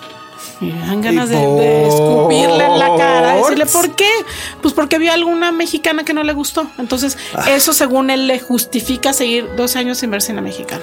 Ay, por Y pero es la pose, la Ah, pose. Pero por supuesto, una cosa es ser un poser y hay muchísimos. Y hay mucho, mucho, y mucho. yo mucho. reconozco que yo muchas veces, la imagen que tengo a veces es que soy un poser. Pero no soy un poser. Yo sí soy snob y no lo niego. Soy terriblemente snob. Ya lo Todos fue mis hoy, amigos- este. Todos mis reseñó amigos. una película sin haberla visto. Todos mis amigos lo son. Soy snob, terriblemente snob, como decía Nacha Guevara, eh, citando a Boris Vian. Pero no, ya en serio, sí soy snob, pero reconozco que el cine no- nos viene de muchísimas partes. Y llega un momento en el que tú dices, yo ya no quiero ver esto y no lo voy a ver. Claro. Y, y está bien y estás en tu derecho. Pero este, pero sí tienes que ver y ver y Pero ver y ver. y lo- ver el peligro es nada más que lleguemos al punto donde descartemos cosas, así nada más y va a ser mala porque, o sea, puedes decir, siento que a mí no me va a gustar. Pero no Ah, no, yo ya no veo, yo ya no veo lo, yo ya no veo lo que Creo no quiero ver. Exactamente, y eso estoy totalmente de acuerdo. Yo también soy igual. A veces por el puro póster o por el tráiler, yo sé que algo no me va a gustar. Exacto. Y lo evito. Este, Exacto, pero, yo no le voy a decir al sí. espectador, no vayas. O no, o no, por decir, es una basura si no la he visto. Porque Ah, en verdad no es No, justo. no, no, pero desde Día de la Independencia 2 puedo decirlo perfectamente. Claro, Claro. pero Es por ejemplo, una chingadera. ejemplo, de, de un policía y medio o un espía y medio, lo que sea. Un espía y mierda. Sí, sí, exactamente. Ahí tú puedes decir que es, no te dan ganas de verla, pero no puedes y- decir que es mala porque no, No, la no, has no, visto. lo dije y, y lo que dije Sí. es yo no pienso ver esto y no la voy a reseñar. Exactamente. Que el público vaya y la vea. Claro. Pero bueno, eso fue nuestra bre- breve este, Breve. iluminación sobre lo que, cómo, cómo, cómo se hacen cinéfilos. Me parece que vamos a tener que ir en una parte 2, 3 y Una 4 parte- de esta por supuesto, conversación. podemos seguir La continuamos en. Twitter. Sí, señor. Sí, por favor, oigan, tuitenos este, cómo, cómo se hicieron cinéfilos ustedes, porque Por favor, eso me nos gustaría mucho saberlo. Sí, ¿eh? Yo creo que sí es muy importante. ¿Qué películas te marcaron, no? Por supuesto. Que nos lo pueden decir a arroba Laura Figas. Exactamente. Y este, arroba yo soy Rob Cavazos y arroba alias Cane. Pero ahora vamos a hablar de nuestra recomendación doméstica y nuestro clásico. Exactamente. Que son una- dos de nuestras secciones favoritas para este podcast. Bueno, ambas son recomendaciones domésticas, una Sí. serie y una película Así clásica. es. Pero además son cosas que nos gustan mucho a Laura y a mí. Pues bueno. Y, y- y a, y a ti creo que te hace gracia. Para empezar por la serie, este, Sí. les voy a empezar con una muy brevísima anécdota. Cuenta, cuenta. Este, yo soy de una familia que nos gusta mucho el deporte, verlo, jugarlo, etcétera. Y los domingos nos juntamos todos en casa de mis papás a ver en sus múltiples pantallas, que ahí es, es la iglesia de mis papás, múltiples pantallas con deportes de todos tipos. Y viene mi tío Mario y así. Y así, tío Mario, te estoy auteando, o sea, por nombre. Sas. Este, Y que vive en la calle sí. de- Sí, no, está no, en Monterrey. y en le va, y le está. va al. No, espérense. Este, él dice que no, pero le va a la América. que Este, pero bueno, eso no importa. Eso no es importante. Un día, él llega con mi papá, con mi hermano y conmigo. Dice: Híjole, oigan, no sa- acabo. Descubrí la mejor serie. O sea, la mejor, la mejor. No saben lo buena que está.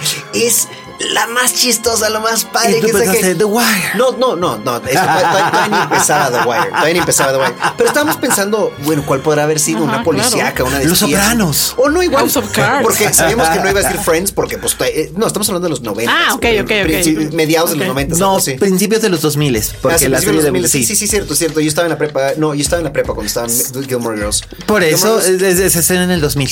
Yo, me- yo me salí de la prepa en el 2000, no puede haber sido. Y pero acabas bueno, de en hacer fin. el Antonio Banderas. Pero bueno, llega, llega el cuate este. Sí, pues es que sí. Se contagia, sí, se pega. Llega y nos dice Gilmore Girls. Y todos así boquiabiertos. ¿Qué? ¿En serio? Y pues sí, o sea, francamente, sí, o sea, se me hizo ridículo que mi tío dijera que es la mejor serie del universo, pero tiene lo suyo, ¿no? Claro, por supuesto, tiene su encanto. Tiene su propia personalidad y es nuestra recomendación esta semana porque la acaban de poner completita las siete temporadas que corrieron entre 2000 y 2007 de Gilmore Girls, que es una serie creada por Amy Sherman Paladino, que básicamente lo que hace es tomar un buen sitcom, tomar una telenovela, tomar un buen melodrama y tomar todos los elementos surrealistas que se le ocurrieron, agitarlos en una coctelera y lo que nos presenta es, yo siempre he dicho que esta es la serie donde los dos pro- personajes protagónicos titulares me caen en la funda del hígado, no me caen bien ni Lorelai ni Rory. Me caen mal, no la soporto, pero no podía despegar mis ojos de la pantalla. Y no eres el único, ¿eh? ¿Verdad? Porque cuando salió la serie yo me... eh, Recuerdo haber leído críticas que justamente decían eso, es que son insufribles, es que son no sé qué, pero que no se puede dejar de ver la serie. Por supuesto, porque todo el universo que tienen alrededor Está también construido. y es Sí, sí, sí, sí, entrañable. sí. Claro, el, el que era el, el papá de ella. ¿Cómo no? Edward El- Herman. Edward Herman, que era ya, maravilloso. ya también ya, también ya ya nos dejó. abandonó. Era maravilloso. ¿Cómo no? Por su trabajo en los Lost Boys también. ¿eh? Ah, Por claro, supuesto. por supuesto, por supuesto. Y, y en un montón de, de otras, no, y en un montón de otras películas también. Pero este, y, y bueno, Kelly Bishop como la abuela, que de hecho aquí hay un, aquí hay una anécdota buenísima. Yo soy siempre requete obediente. Cuando me mandan tests de internet, siempre los contesto. Y el otro día me mandó nuestra amiga María José Musi, a la que le mando besos, nos mandó, un- me mandó por internet, por Face, me manda un, este, un test de ¿qué personaje de Gilmore Girls eres? Y lo contesté cuidadosamente y me sale, el personaje de Gilmore Girls que eres es Emily Gilmore. Exijo hablar con el gerente. ¿Quién, quién hace el algoritmo de estas respuestas? Pero, Pero este- también está, la- existe la, la- la filosofía que dice que uno, uno va este, muy a propósito contestando para Claro, sacar porque ya, porque ya sabes hacia dónde te diriges. Exactamente, sí, claro. Y, y- y francamente es que si le dieran a escoger a Miguel, escogería justamente O sea, ese personaje. Por supuesto, Porque ese- él es una señora. No, además, a mí es un personaje que me gusta mucho y lo que me daba coraje, y temporada a temporada yo esperaba que algo cambiara, era que le, que le mostraran algo de respeto al personaje. Claro. Porque no se lo tenían. No se lo tenía, ¿no? No. Y algo que, que, que ahorita que, que quiero mencionar, no solo de esta serie, sino de todas, la envidia que a veces a mí me produce el, el poder ver una serie sin saber nada. El otro día alguien me decía, es que voy a empezar a ver Mad Men. Y yo, ¡Ah! ¿no has visto Mad Men? Vas Sí. a descubrir Don. O sea, como que si se pudiera regresar a ese a momento de inocencia. también, claro. ¿no? Ay, yo, yo mataría por poder tener la experiencia que tuvieron mis abuelos en 1961 cuando se estrenó aquí en México Psicosis. No sabían. No, claro. Que iban, No, no, no. Iban a ver una película de Alfred Hitchcock porque cada año se estrenaba aquí en México una película de Alfred Hitchcock y la gente iba. Porque Alfred Hitchcock era como el santo patrono del cine para la gente de clase media. Vivas y la veías. Nos fueron y, y básicamente no se salieron porque no podían despegar los ojos de la pantalla, pero, pero fue una experiencia traumática Claro, para los shock. dos. Claro, por supuesto, ¿no? Pues Sí, imagínate. hay unos spoilers que por cultura popular no nos podemos ahorrar y ni modo, ¿verdad? No, no, no, y Pero- todos Claro. sabemos lo que le pasa a Janet Leigh en el número, eh, en el minuto 28 de la película, en la cabaña número uno del Bates Motel. Y todos conocemos la música que es ahí cuando se... Pero Claro. ojalá yo hubiera tenido esa experiencia como la tuvieron ellos, porque para ellos fue una experiencia traumática. Cuando yo llegué a ver la película, cuando tenía yo como 14 años, ya sabía lo que iba a ocurrir.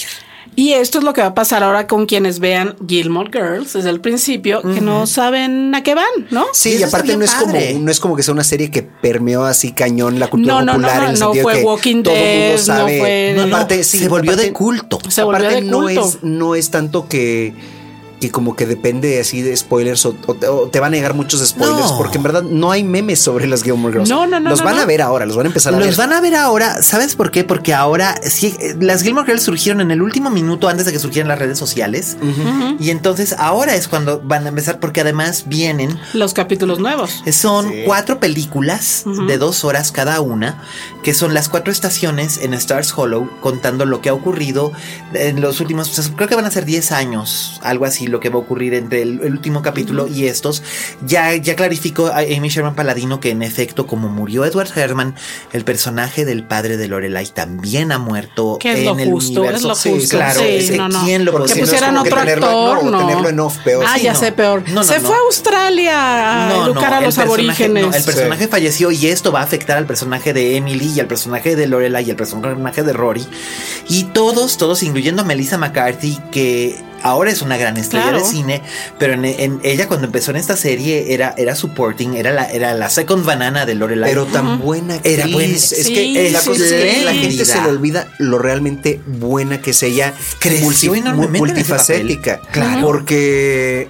Digo, yo no sé si creció en ese papel porque yo no la había visto antes, es donde la descubrí. Sí, yo pero, también. Pero yo ahí vi una persona que. No sé, me generaba mucha empatía. Sí. Este, y que a veces era ridícula, pero era muy linda, era muy sincera en todo. Y Tenía lo- una historia de amor muy bonita. muy Claro, tierna sí, y además sí, sí. también y luego se le, alborot- se le alborotaba la hormona literalmente cuando, se embarazaba y se Claro. embarazaba tres veces Sí, pero, pero lo padre de, de ahí es que le estamos viendo no ser la gorda. Ay, ya sé, yo el la- personaje que hace ahora la, la alucino. ¿Cuál? El, El, el que hace ya casi en todas las películas. Ah, ya. Desde de, de la, de la, de la, gorda. buscan para lo ajá, mismo sí. y la entiendo, la entiendo porque, Sí. o sea, está bueno que después de tantos años de perseguir la chuleta estés Capitaliza, ganando claro. una millonada. Hombre. Pero también, si te fijas en ella, está tratando de hacer otras películas que produce ella. para hacer Claro, cosas porque a mí, a mí me da coraje justamente verla reducida a eso porque sé que tiene el talento. Hombre, Entonces, Eh, es, y sí es la, pero la prueba está Saint Vincent. O Sí, incluso claro, Spy. claro, Spy supuesto. es muy buena. Sí. En Spy, el- ¿cómo me han hablado de esa Spy es muy buena porque ahí en realidad lo menos relevante es el cuerpo. Claro. Bueno, pero una cosa que a mí, este, y ya no me acuerdo cuál salió primero, pero algo que tenían muy similar, este... eh, Gilmore Girls con- Gilmore Girls con una serie que se llama Ed. Ay, Ed, el pueblo este con los personajes Ay, sí, Ed Ed era lo máximo. Ed era Ed lo anterior y luego algunos escritores de Ed entraron a trabajar en Gilmore Girls. No me Por eso- sorprende, porque en por verdad, o sea, existía comparten este- mucho este tenor. ADN. Sí, sí, sí. Claro, existía ese saborcito de vida de pueblo excéntrico. Sí, porque Que es un poco todos son Alexander unos Payne. excéntricos. Exacto. Sí, es Alexander Payne, más Lynch, este, pero un poquito más, uh, sí, más light. Ajá, sí, Alexander. Payne menos ácido. Y Sí. un poquito David Lynch más light, menos, menos siniestro. Ajá. Pero Stars Hollow es un pueblo que perfectamente bien puede ser un pueblo hermano de Peyton Place, claro. o de Twin Peaks, o de cualquiera O de, de estos otros pueblos, o de Stockyville. Pero qué bonito, es. pero la verdad, que, que eh, o sea, sin importar lo que dije sobre mi tío, más que era bien, bien raro Pero que un señor a tu de... tío porque tiene buen gusto. Claro que sí, pero Claro. es que es un señor Bueno. que, que nació siendo abuelo, Ajá. No, básicamente. no, y yo te podría decir una cosa. Hay un, hay, hay algo sobre, so- sobre, sobre las Gilmore Girls que, que, que voy a contar rapidísimo que no lo cuento mucho. Cuando yo me fui a vivir a España, yo me fui a vivir a España muchos años. Y lo que ocurrió era que a mi mamá le gustaba la serie. Y yo la veía en España porque era la única serie que, que había en el canal abierto local de, mi, de, mi, de mi ciudad que me permitía recordarme a mi mamá. No era como tener a mi mamá en casa cada vez que yo ponía las compartir la misma serie. Como aunque estuvieran vi- dobladas en España, no me importaba. Era, era como tener a mi mamá cerca. Entonces a ella le hace mucha gracia esto. Y ahora, por supuesto, ahora que salieron las Gilmore Girls en Netflix, le hablé luego, luego, mamá, atáscate, date. Ahí están las Gilmore Girls. Pues y ahí lo es la tienen. recomendación. Nostalgia en una serie que ya era nostálgica desde Desde- que desde- debutó. Desde su inicio. Pero bueno, pasamos ahora sí a lo que es la carne de este podcast. Ay, oiga usted. La película clásica recomendada de la semana, que es donde yo siempre descubro una nueva. Bueno, excepto la semana pasada. Ah, bueno, la semana pasada que era lo que el vino se llevó, pues no. Sí. Pero ahora sí, pues a sugerencia de la mismísima Laura, vamos a hablar de una película dirigida por Richard Brooks, protagonizada por Paul Newman y la maravillosa Geraldine, Geraldine Page. Page. Es una película de 1962 escrita por Tennessee Williams, basada en una de sus últimas obras grandes. Eh, se llama Dulce Pájaro de Juventud, Sweet Bird of Youth. Y, ay Laura, qué fuerte. Qué fuerte, ¿verdad? Sí, yo siento un amor grande por Tennessee Williams.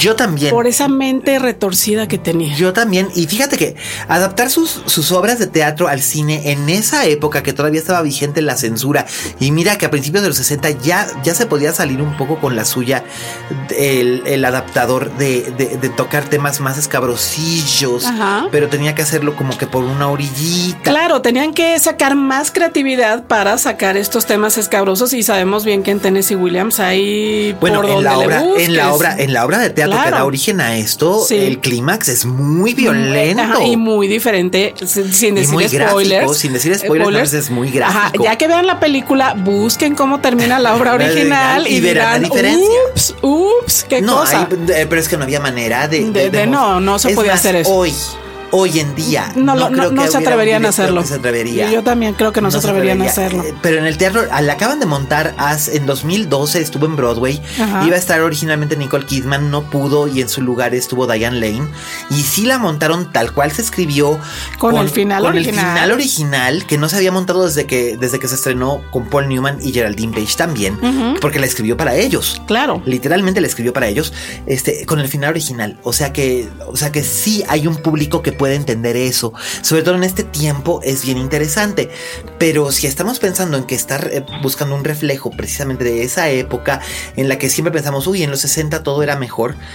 Todo era mejor, sí, pero tampoco, ¿eh? No, claro que no. Más que mejor era menos peor. Pues Menos es que peor. No lo sé, no lo sé, porque esta es una historia de mezquindad, Claro. de ruindad. Y bueno, yo creo que hay que contar un poco porque para que, Sí, sí, quienes- para que el público sepa de qué sepa de qué se trata. Bueno, eh, básicamente es la historia de una actriz, eh, Alejandra de, de Lago. Alexandra, Alexandra de Lago.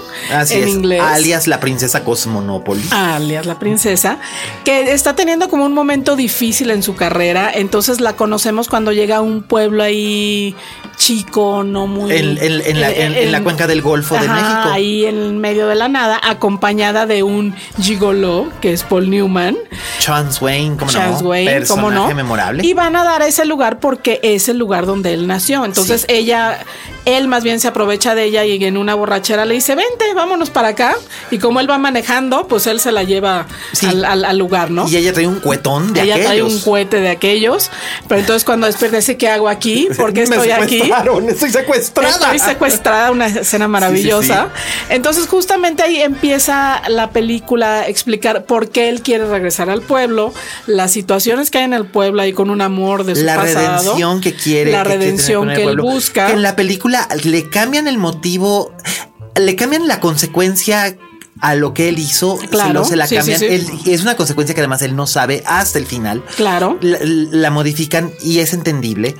Pero es eh, ahí es donde aparecen los personajes de Big Boss Finley, que es interpretado por Ed Begley, el, el padre El de padre, Begley Jr. claro. Y la bellísima Shirley Knight, este que era Heavenly. Heavenly. Que ese, ese papel en teatro aquí en México lo hizo por primera vez Julisa en el Teatro Milán, con su madre Rita Macedo como En Alexandra del Lago. En el Milán, antiguo actual. teatro No, en el antiguo Teatro Milán, que estaba en el mismo lugar, pero en el antiguo Teatro Milán, es con eh, Dulce Pájaro Juntos, que la traducción de esa puesta en escena con Rita Macedo la hizo Carlos Fuentes, Ah. breviario cultural.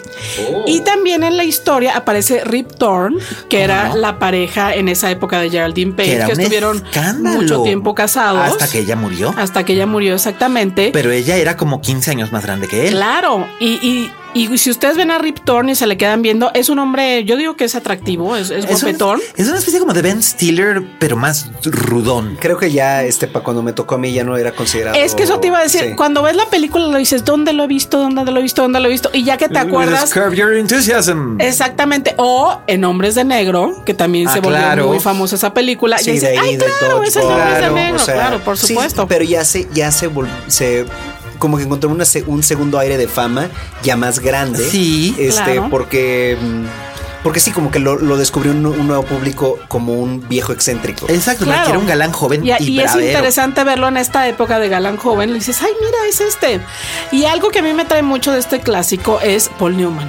Yo Ay, adoro a es Paul que era un Newman. dios, oye. En cualquier etapa de su vida, no joven, anciano, no hay edad. motivo para no ver una película suya. Sí, no, no, no, no. Me encantan las películas de Paul. Newman. Es maravilloso. maravilloso. Hay gente que, que insiste en decir que Top Cruise. Uf, ya lo dije. Ese hombre es el Paul Newman de esta generación. ya quisiera no, brincos. Dios. por jamás he escuchado nadie decir eso, Ay, qué bueno. No, créeme que yo sí, es así como que es del mismo modo que dicen que Brad Pitt es el, es el Robert Redford de esta sí. generación. Eh, no, no, no, no, no, no, no, no, no. Nada Paul Newman era único. Esos ojos. Hay gente que dice que Paul Newman básicamente le debe su carrera a la muerte de James Dean. Ah, claro, por supuesto. Yo creo que sí, eso en parte es cierto, pero creo que ¿Puedo pecar? sí. Yo, yo ya vi las películas de James Dean. Sí. ¿Y? No le hace ni cosquillas a Paul Newman Ahí este, tienes. como calibre de actor. Eso lo siento mucho, No, yo sé no, que es No, muy no. cool. No, y se lo- que se aparte lo- como murió joven, se le, se le agrega Claro. algo. Se lo, ya. debe, se Pero- lo debe porque murió. Porque murió. joven. Si no hubiera muerto, otra cosa sería. Exacto. Sí, este, la cosa es que, este, imagínense a James Dean envejeciendo, llegando a los ochenta y tantos Ay, años, James Dean, trabajando a lo James largo Dean de en los años 60, James Dean, James Dean a los 60 años hubiera estado, o a los 50 y tantos años hubiera estado de actor de reparto invitado, estrella invitada en Dinastía Dallas No, o no, Falcon Crest. No, no creo que necesariamente hubiera pasado eso, Rock pero igual Hudson lo hizo. Pero igual estaría haciendo este Bad Grandpa. Ay, A lo Dios. mejor. No, hubiera sido más digno estar con Angela Channing en Falcon Crest. Pero lo que sí es cierto es que, y es algo así muy real, que cuando se murió James Dean, las películas que él iba a filmar, Todas o sea, las dieron a. Paul Newman y algunas a Steve McQueen. Es cierto. Se las Sí. dividieron. Es Sí, verdad, sí. se las dividieron. Y por eso Steve McQueen siempre le tuvo una, una rivalidad. pero un gruesa un con Paul Newman, pero a Paul gruesa, Newman, pero no lo quería. No lo y en el infierno en la torre le hizo Ajá, la lo- vida de cuadritos. Y los créditos que tenían que estar a la misma altura. y ota. no- sí, y sí, Paul. Newman dijo, si quieres ir antes, ve antes, a antes, a mí mí me me da igual. Ah, no, mismo número de líneas, mi- mismo Bueno, número de dólares al centavo. Qué Bueno, pero eso lo hemos visto ya muchas veces y sabemos que, especialmente en este negocio, del cual yo soy parte, este, existen la, existe la competencia por las formas estúpidas a veces. Por supuesto, pero bueno, como dijo Betty Davis en alguna ocasión, en este negocio, si no tienes fama de monstruo, no eres una estrella. Pero, Pero- Paul Newman no tenía fama de monstruo y sin embargo era una estrella. Era el hombre más cándido, caluroso, cálido, generoso que, que, que- que la gente recuerda. Yo lo entrevisté Ay, sí, en 2005 por. Cars. Es lo único que tengo que agradecerle a Cars. Me mandaron, me mandaron a la conferencia de prensa en Indianápolis para, que digo, no, en Daytona, Mm. para este, para, para entrevistarlo. Y él estaba ahí con John Woodward. Y, y, Mm. ¡Qué o sea, maravilla! nadie, nadie lo peló. Todo el mundo quería hacer las entrevistas Ajá, de con tal- el Wilson. y Con tal. Wilson, y bueno. yo, y yo le digo, perdón, ¿me puedes regalar cinco minutos? Sí, sí, cómo no, siéntate. Y él y John Woodward ahí platicando, contando sus aventuras en la Ruta 66 cuando eran jóvenes. Ay, qué maravilla. La verdad es una de las escasas satisfacciones que me he llevado de mi trabajo, del que no suelo tomar satisfacciones personales. Sí, bien. sí, cómo no. No. Un día vamos a hacer Hasta como acá que llegó mi lengua. Tres semanas, tres semanas de podcast especiales dedicados a las satisfacciones personales que se ha llevado Miguel. no creo. Y, y faltarían, ¿eh? Sí, Pero, pero faltarían. bueno, redondeando. Con el name dropping a más no poder. Redondeando. Hay que ver, hay que ver Dulce Pájaro de Juventud que está disponible en DVD Sí. en los comercios habituales de costumbre lo pueden encontrar y además a un precio realmente muy accesible y este y hay hay que verlo por estas dos razones por, por tres razones Tennessee Williams y un gran un gran texto Sí. y dos grandes actuaciones de la mano de, de Richard Brooks que era un gran director de Geraldine Page que está como nunca que era una Enorme, una enorme. estrella monumental de Broadway que de vez en cuando hacía películas Ajá. no al revés Al revés, exactamente. Y Paul Newman en uno de sus papeles, en uno de los papeles que realmente lo hicieron gran estrella. O sea, realmente están monumentales todos.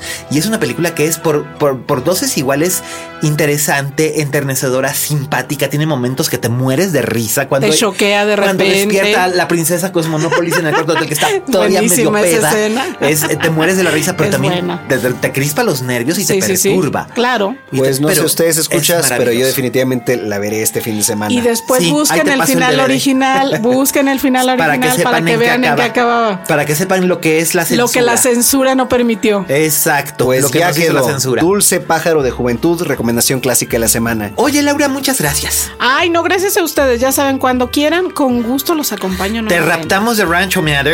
Sí, te, te- Y te vienes para te acá. traemos para acá Muy secuestrado. bien, muy Oye, bien. sí. Ok, me vengo Bueno, para pues acá.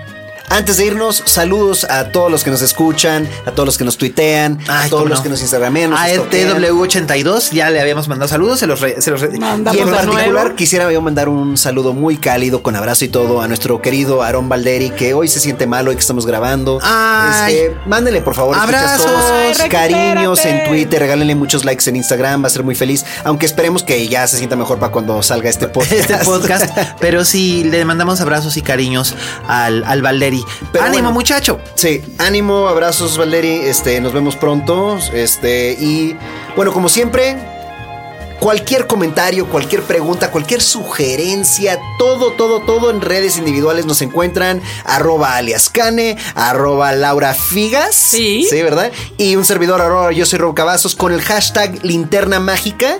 Este, nos pueden descargar directamente en iTunes o Android o nos pueden escuchar en la página de Dixo, como todas las semanas. Claro, ya nos están escuchando aquí, no sé para qué les digo dónde escucharnos, pero. Pero por si se les olvida. Por si acaso, por si no saben que tienen más opciones, ya saben que las tienen. Vengan la próxima semana tendremos muchas tendremos muchos más temas de los cuales hablar, invitados sorpresas y mucha diversión y recuerden, si no tienen fama de monstruo en este negocio, es que ustedes tampoco son estrellas. Abrazos a próxima. todos. Bye. Nos escuchamos la próxima semana.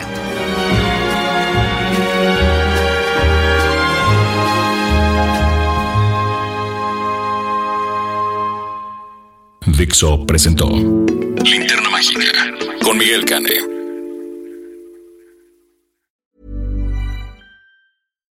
If you're looking for plump lips that last, you need to know about Juvederm lip fillers. With Juvederm Volbella XC and Juvederm Ultra XC, your lip look, whether it's subtle or bold, can last up to one full year with optimal treatment and no additional maintenance. Find a licensed specialist and see if it's right for you at juvederm.com today. That's J U V E D E R M.com. Add fullness to lips in adults over 21 with Juvederm Volbella XC or Juvederm Ultra XC. Do not use if you have severe allergies or a history of severe allergic reactions, or if you're allergic to lidocaine or the proteins used in Juvederm. Tell your doctor if you have a history of scarring or taking medicines that decrease the body's immune response or that can prolong bleeding. Common side effects include injection site redness, swelling, pain, tenderness, firmness, lumps, bumps, bruising, discoloration, or itching. As with all fillers, there's a rare risk of unintentional injection into a blood vessel, which can cause vision abnormalities, blindness, stroke, temporary scabs, or scarring. For full important safety information, visit juvederm.com.